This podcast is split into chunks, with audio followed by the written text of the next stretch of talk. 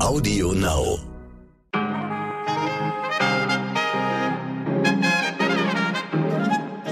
Hello again. Oh, würde ich das gerne für Sie mit der lieblichen Stimme des Howard Carpendales jetzt singen. Ähm, für diesen Ohrwurm, den Sie jetzt vielleicht haben. Hello again. Brauchen Sie mir nicht zu danken. Ich wünsche Ihnen einen guten Morgen, liebe Zuhörerinnen. Heute ist der internationale Ghostbusters Day. Oha, ich hätte was anderes singen sollen. Damit wissen Sie natürlich, dass heute der 8. Juni ist. Ich bin Michelle Abdullahi und das ist heute wichtig. In der langen Version, hier sind Sie genau richtig.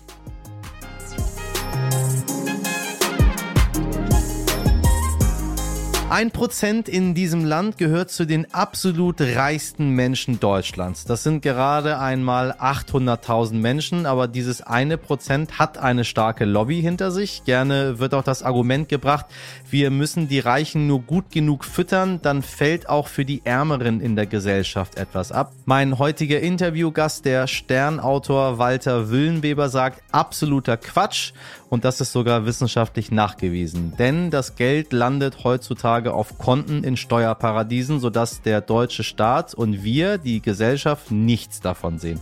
Was also tun? Walter sagt, es wird Zeit für den Klassenkampf 99 Prozent gegen diese eine.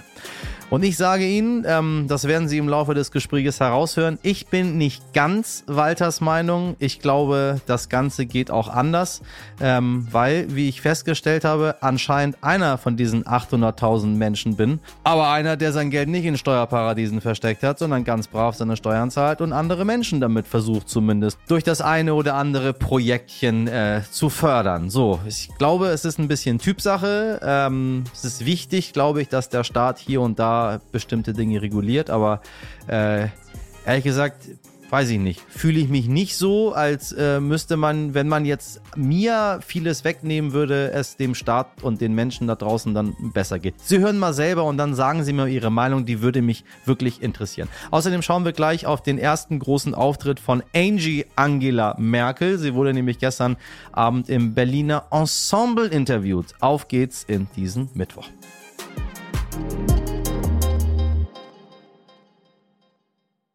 Zuerst für Sie das Wichtigste in aller Kürze. Hilfe, mein Sohn ist ein Schwurbler. Das war der Titel unserer Folge 166, in der wir mit der Beratungsstelle Veritas gesprochen haben. An die sollte sich vielleicht auch mal der Verfassungsschutz wenden. Bundesinnenministerin Nancy Faeser hat am Dienstag den Verfassungsschutzbericht für 2021 vorgestellt und die Ergebnisse sind beunruhigend, aber leider erwartbar. Es gibt so viele gewaltbereite RechtsextremistInnen wie noch nie, 33.900 an der Zahl. Viele junge Männer würden sich insbesondere in Chatgruppen radikalisieren und zum Teil zu Folter und Mord aufrufen. Hört sich alles ein bisschen an wie beim IS? Nee, findet aber vor unserer eigenen Haustür statt. Und die heißen ja nicht Mohammed und Abdul, sondern die heißen wahrscheinlich Manfred und äh, Peter. Und um es noch einmal ganz klar zu benennen, liebe Leute da draußen, nix da. Wir müssen auf beide Seiten schauen schauen, nee, nee, nee, nee, nee, die Gewalt kommt schon ziemlich deutlich von rechts. Hufeisenprinzipien und so ein Quatsch bekommen sie ja von mir nicht. Wegen des Zugunglücks von Garmisch-Partenkirchen ermittelt die Staatsanwaltschaft jetzt gegen drei Mitarbeiter der Bahn. Es bestehe der Verdacht der fahrlässigen Tötung. Es ist eines der schwersten Bahnunglücke der vergangenen Jahre in Deutschland. Ein Regionalzug entgleiste, fünf Menschen starben. Eine 34-jährige Frau befindet sich vier Tage nach dem Unglück weiter in kritischem Zustand. Und Olaf Scholz hat Estland, Lettland und Litauen Verstärkung zugesagt. Mehrere hundert weitere deutsche Soldaten sollen zum Schutz vor einem möglichen russischen Angriff nach Litauen geschickt werden. Wir fühlen uns sicher, wir sind nicht allein, sagte die estnische Regierungschefin Kaja Kallas nach einem Treffen mit Bundeskanzler Olaf Scholz. Die baltischen Staaten drängen seit längerem auf die Stationierung jeweils einer NATO-Brigade in den drei Ländern. Vom 22. November 2005 bis zum 8. Dezember 2021, was war da?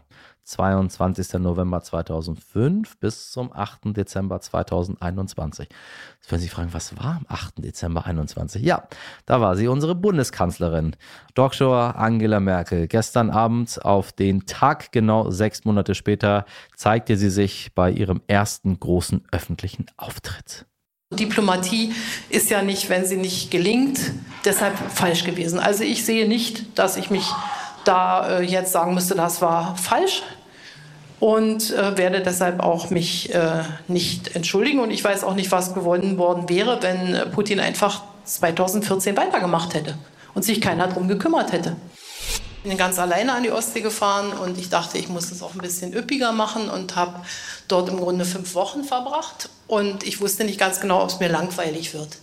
Und erstaunlicherweise ist es mir nicht langweilig geworden, sondern ich habe ähm, den Tag einfach richtig gut rumbekommen.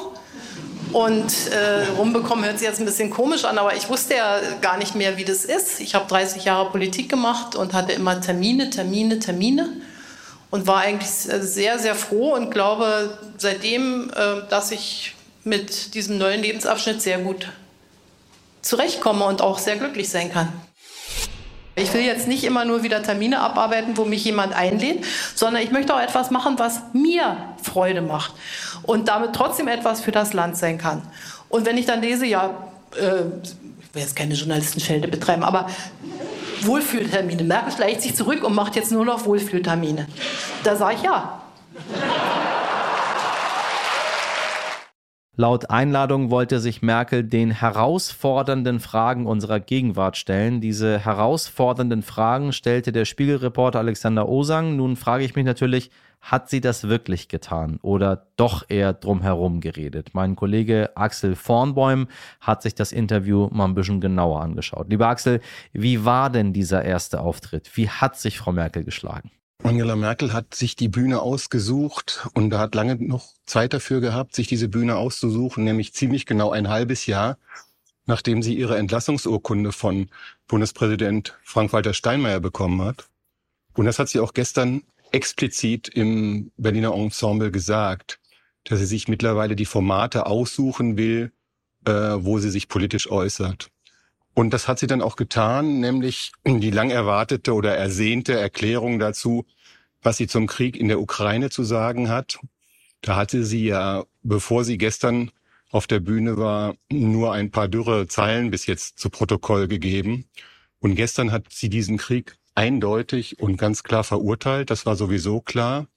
Sie hat aber auch ihre eigene Rolle im Ukraine-Krieg Krieg, äh, reflektiert und hat sich sozusagen ihre Rolle in der Geschichte erklärt. Also mit den Worten, Diplomatie kann auch mal scheitern, aber Diplomatie ist nicht schlecht und ich habe im Prinzip mein Bestes versucht, hat sie diese Jahre äh, zu erklären versucht, in der sich Putin vom Westen immer mehr, immer mehr entfremdet hat. Also das waren schon ganz eindrucksvolle Worte und man merkte auch gestern der Kanzlerin an, dass sie unbedingt äh, diese Erklärung abgeben wollte. Also sie hat sich Zeit genommen, hat immer wieder mal drauf geantwortet und hat dann äh, deutlich sozusagen ihre Position zu Protokoll gegeben. Das war gut. Sie hat auch sich gut geschlagen hinsichtlich ihrer Rolle im Ruhestand. Sie ist ja niemand, die Elder Stateswoman werden will, also die Welterklärerin so wie Helmut Schmidt, sondern eher ähm, aus der Ruhe aus der Reserve heraus Dinge beleuchten. Sie wird ein Buch schreiben, zusammen mit ihrer langjährigen Büroleiterin ähm, Beate Baumann. Dafür nimmt sie sich Zeit. Das hat sie gestern auch deutlich erklärt. Und sie ist, wenn sie äh, gebeten wird, durchaus auch bereit, sich politisch zu äußern. Also beispielsweise kam gestern die Frage auf, ob der Kanzler sie mal angerufen hat. Das macht sie, aber sie macht es unaufgeregt. Mit anderen Worten, die es der zentrale Knoten ist eigentlich gestern Abend geplatzt. Man weiß jetzt, wie sich die Kanzlerin zum Ukraine-Krieg positioniert. Und man weiß auch, äh, wie sie ihre Rolle in der ganzen Zeit äh, eingeschätzt hat. Und das ist, finde ich, schon auch ein Schritt nach vorne gewesen. Und gab es etwas, was dich besonders überrascht hat? Sie hat schon ein bisschen überrascht. Wenn man vielleicht noch mal einmal drauf äh, rekurrieren kann, dann war die größte Überraschung doch ihr Festhalten daran, eigentlich alles richtig gemacht zu haben oder zumindest keine großen Fehler gemacht zu haben. Sie empfindet Trauer darüber, wie es in der Ukraine läuft und dass es zu diesem Krieg kommt, kann aber keine Fehler bei sich entdecken. Das ist schon ein Festhalten gewesen äh, an ihren Überzeugungen und an ihren Positionen, die sie auch im Nachhinein nicht korrigieren will. Und ein bisschen überrascht ist so ein Abend immer, weil sie dann dazu neigt, private Anekdoten zu erzählen. Man weiß jetzt noch mal, wie es mit dem Hund von Putin war, den Putin damals äh, mit nach Sochi gebracht hat bei der ersten richtigen großen Begegnung, als Putin wusste, dass Merkel Angst vor Hunden hat und sie sagt dann halt auch, eine Bundeskanzlerin muss sich solchen Situationen stellen und das hat sie damals auch gemacht. Und man weiß jetzt auch, wo sie äh, Urlaub macht oder wann sie wo Urlaub macht, weil sie sagt, dass sie im Sommer nicht an deutsche Meere fährt, also weder an die Ostsee noch an die Nordsee, weil es einfach da zu viele Touristen gibt, die sie dann ständig nicht in Ruhe lassen. Und ich habe doch das Gefühl, dass Ruhe ein Bedürfnis ist für diese Frau, die 16 Jahre im Amt war und die jetzt auch irgendwann mal gesagt hat, jetzt ist es auch mal gut. Danke dir, lieber Axel. Grüße nach Berlin. Heute geht's hier bei uns ums Jute Geld, ne? Und um Umverteilung. Eigentlich wäre alles so einfach. Eigentlich. Die, die viel haben, und ich meine, ich meine, ich meine, die, die richtig viel haben. Also im dreistelligen Millionenbereich, im Milliardenbereich. Also Geld, welches tatsächlich nicht gebraucht wird, um etwas zu bezahlen. Was sie aus dem einen Fenster rauswerfen und es zum anderen Fenster wieder zu ihnen hineinfliegt. Geld, was einfach da liegt. Die könnten etwas abgeben, damit es der Gesellschaft insgesamt besser geht. Doch das ist gar nicht so einfach, weil zum Beispiel die FDP etwas dagegen hat. Stattdessen will die FDP eher Steuern senken, weil sie glaubt, dass davon etwas bei den Ärmeren ankommt. Mein heutiger Gast, der Journalist Walter Willenweber, sagt dazu, die These der FDP und angeschlossener Lobbyorganisationen Steuersenkung für Unternehmen und Wohlhabende kämen am Ende allen zugute, ist wissenschaftlich auf derselben Ebene wie der Glaube, ein Wurmmedikament für Pferde könne Covid heilen oder im mRNA-Impfstoff sei ein Chip verborgen. Also völlig absurd, sagt Walter. Er sagt quasi, das sind Querdenker letztendlich. Was man stattdessen tun sollte, jetzt im Interview, dass man zum Ende fast schon als Streitgespräch bezeichnen könnte, weil ich der Meinung bin, dass richtig viel Geld doch was anderes ist, als Walter der Meinung ist, was richtig viel Geld ist.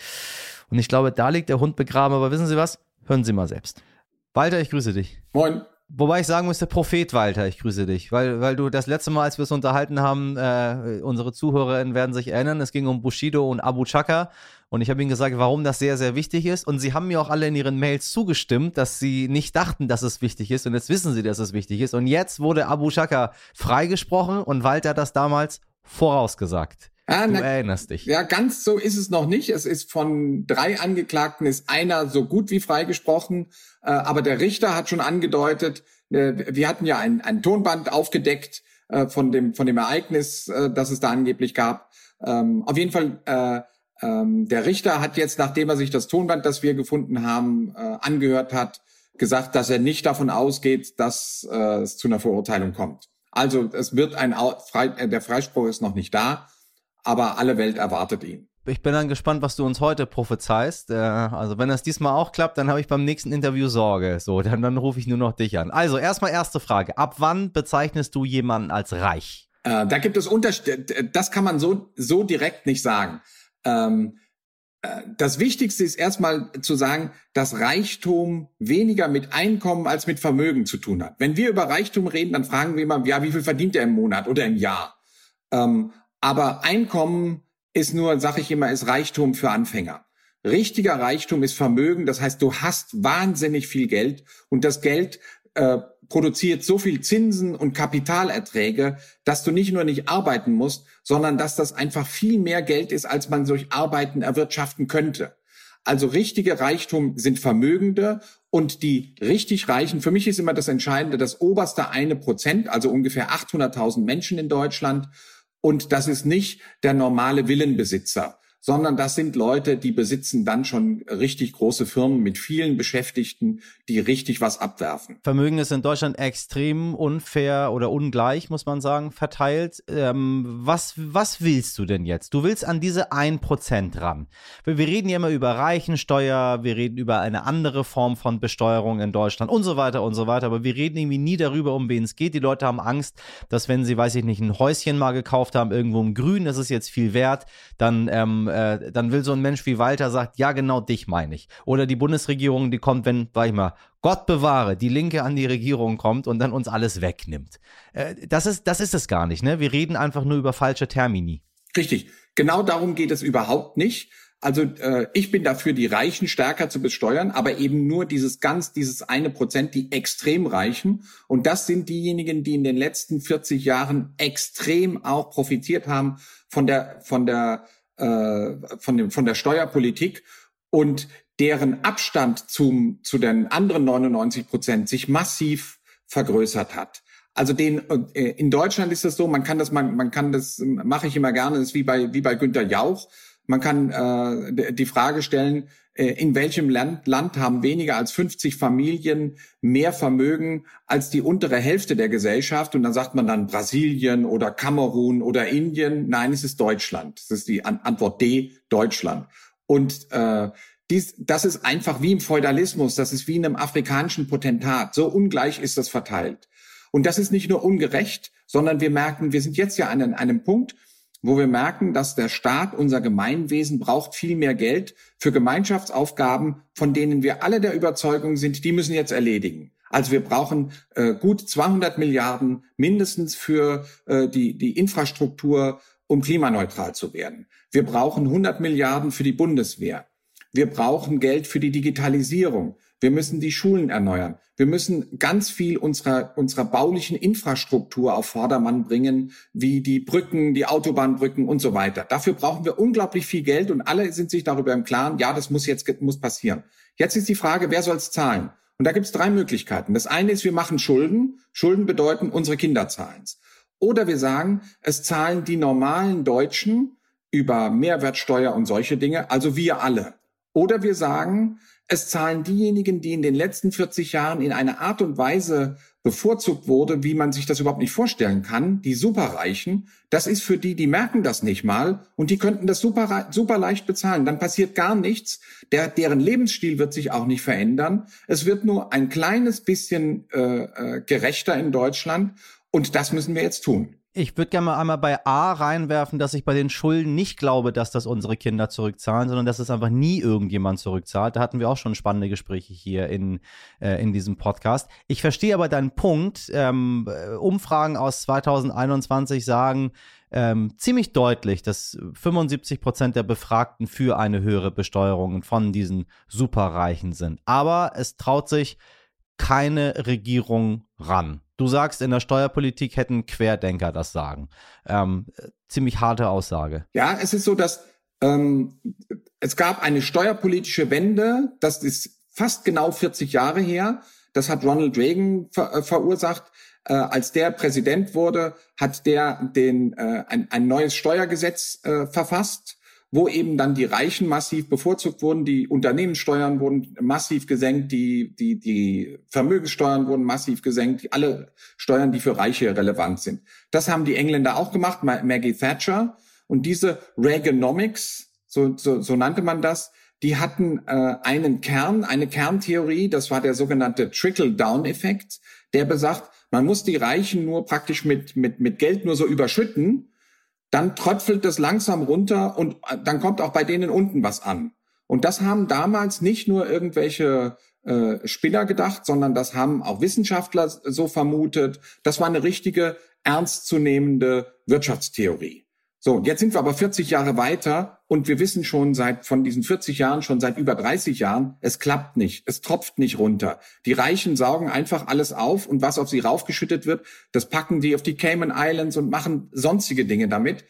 Aber jedenfalls kommt es nicht unten an. Und weil das ist nachgewiesen in, in unendlich vielen Studien von Thomas Piketty. Die London School of Economics hat 50, 50 Länder untersucht, äh, äh, hat 18 Länder untersucht über einen Zeitraum von 50 Jahren und hat sich genau angeguckt, was haben diese Steuersenkungen für Reichen wann irgendwie bewirkt. Und der Effekt ist, das hat für die Wirtschaft nichts gebracht. Es wird auch immer behauptet, das ist gut für die Wirtschaft. Hat, es hat nichts gebracht und es hat keinen Trickle-Down-Effekt gegeben. Das heißt, wissenschaftlich nachgewiesen und das ist und mittlerweile auch unwidersprochen ist klar, diese Steuersenkungen und diese niedrigen Steuern für die Reichen ist schädlich.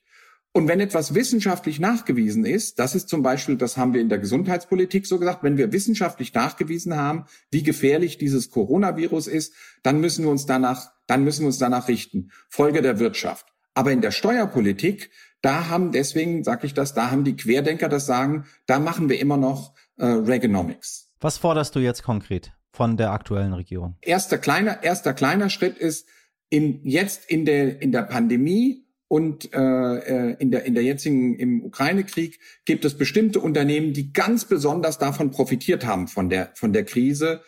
Ähm, die machen sogenannte Übergewinne und die müssen wir speziell besteuern. Das ist aber nur das Kleinste.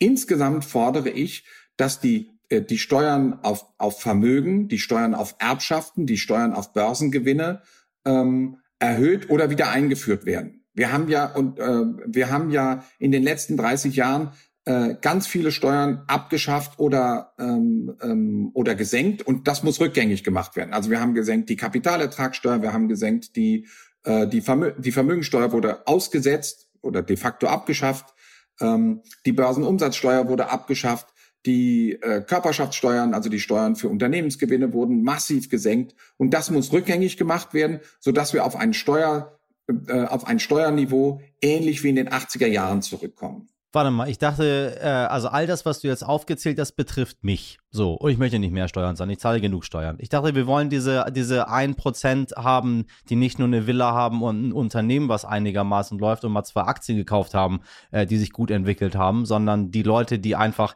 gar nicht mehr wissen, was sie machen sollen äh, äh und sich irgendwie, weiß nicht, einen Flug zum Mond kaufen jetzt, äh, um, um irgendwie ihr Geld auszugeben. Das verstehe ich jetzt nicht. Das Geld, das Geld betrifft dich nicht. Ich kenne jetzt deine, ich kenne deine äh, wirtschaftliche Situation. Aber ich nicht, bin Unternehmer, ich habe Aktien, ich habe Angestellte, ich habe ähm, Vermögen, ich habe ich hab all das, was du aufgezählt hast, habe ich und äh, äh, ich jetzt jetzt denke ich, ah, jetzt geht's doch um mich, der jetzt nicht irgendwie Multimillionär ist. In, die, in dieser ganzen Mittellage muss das nicht erhöht werden. Aber wenn du jetzt zum Beispiel guckst, die äh, in, in deinem Fall, wenn du äh, ähm, Aktien hast und du verdienst Geld mit den Aktien, die werden mehr wert und du verkaufst die. Dann machst du einen Gewinn, dann machst du Gewinn aus den Aktien.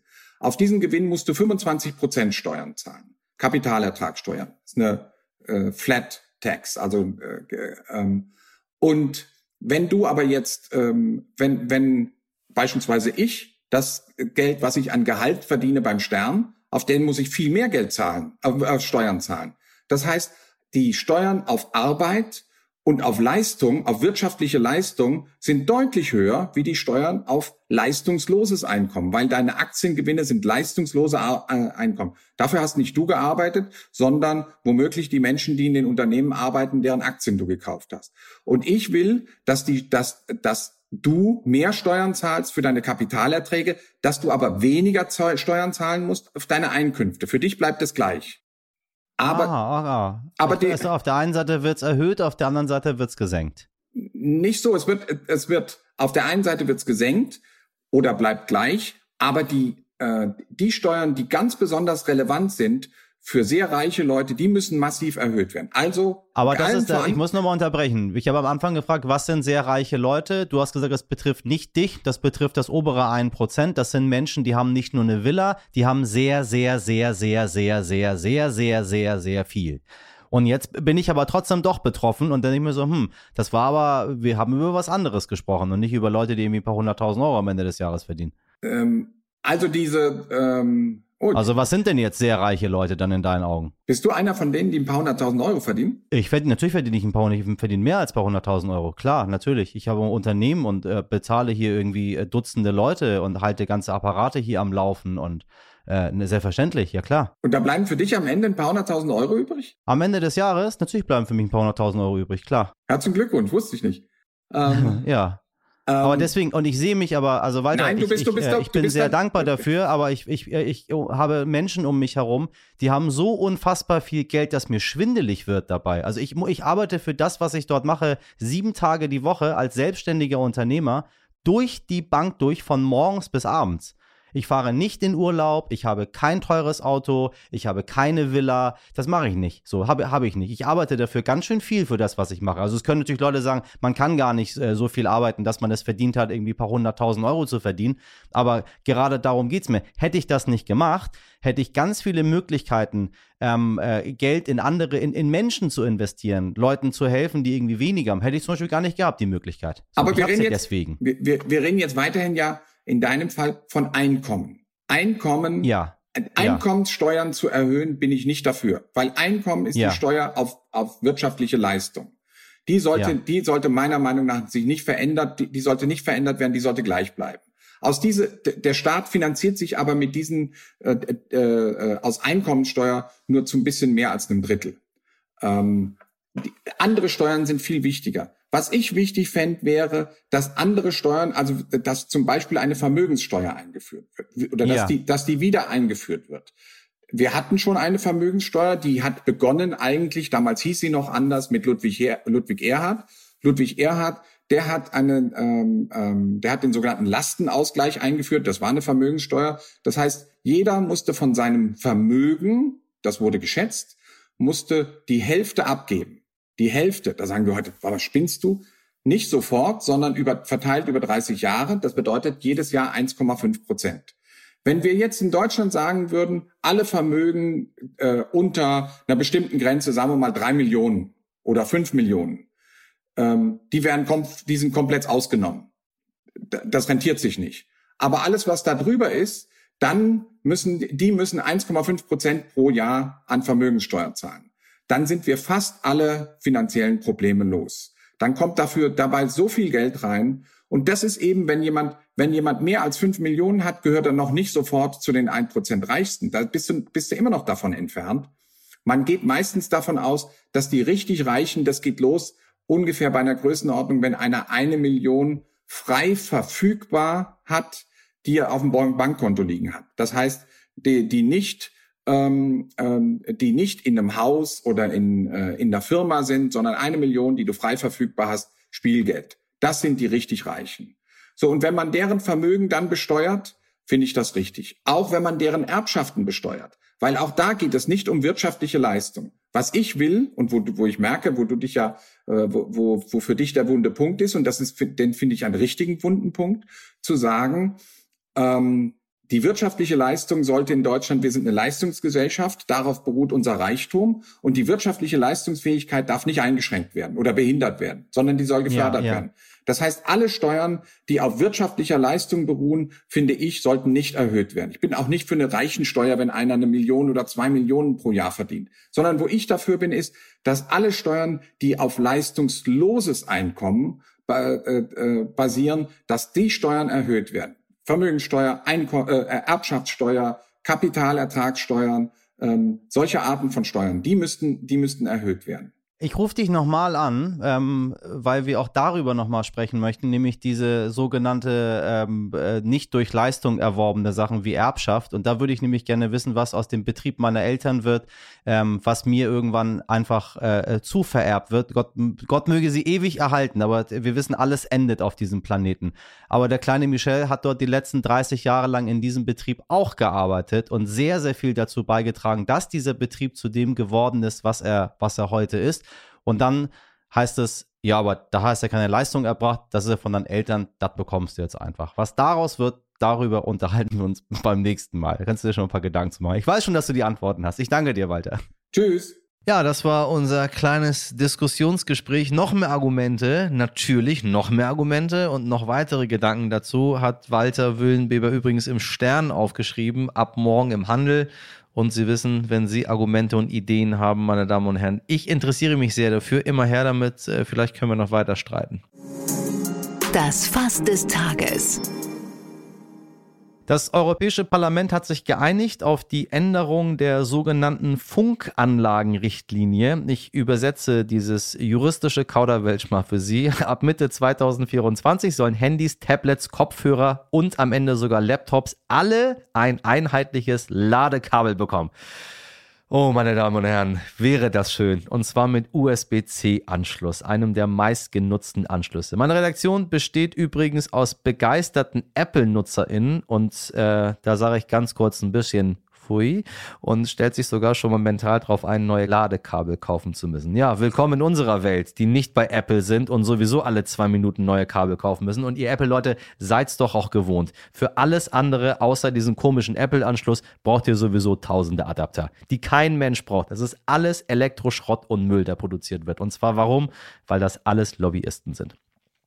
Die Pläne, meine Damen und Herren, ja, die kennen Sie wahrscheinlich schon, die gibt es schon seit zehn Jahren. Damals brachte die Kommission 14 Hersteller zusammen und sagte, so geht's nicht weiter, wir brauchen einheitliche Ladekabel.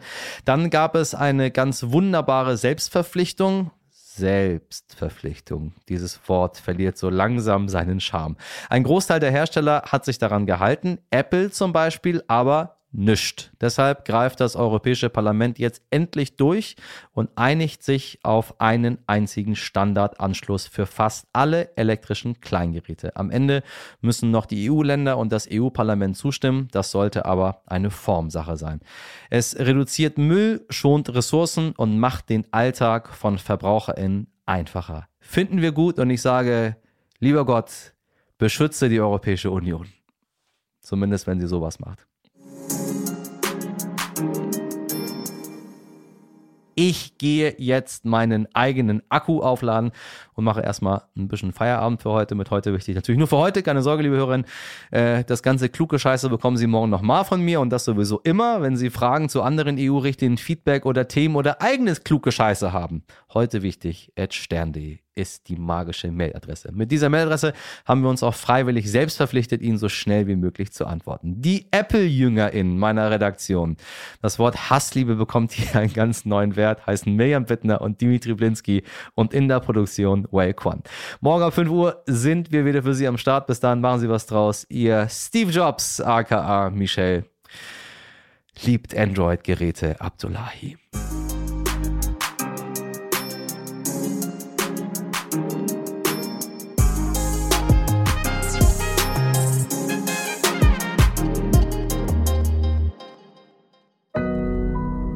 Audio Now.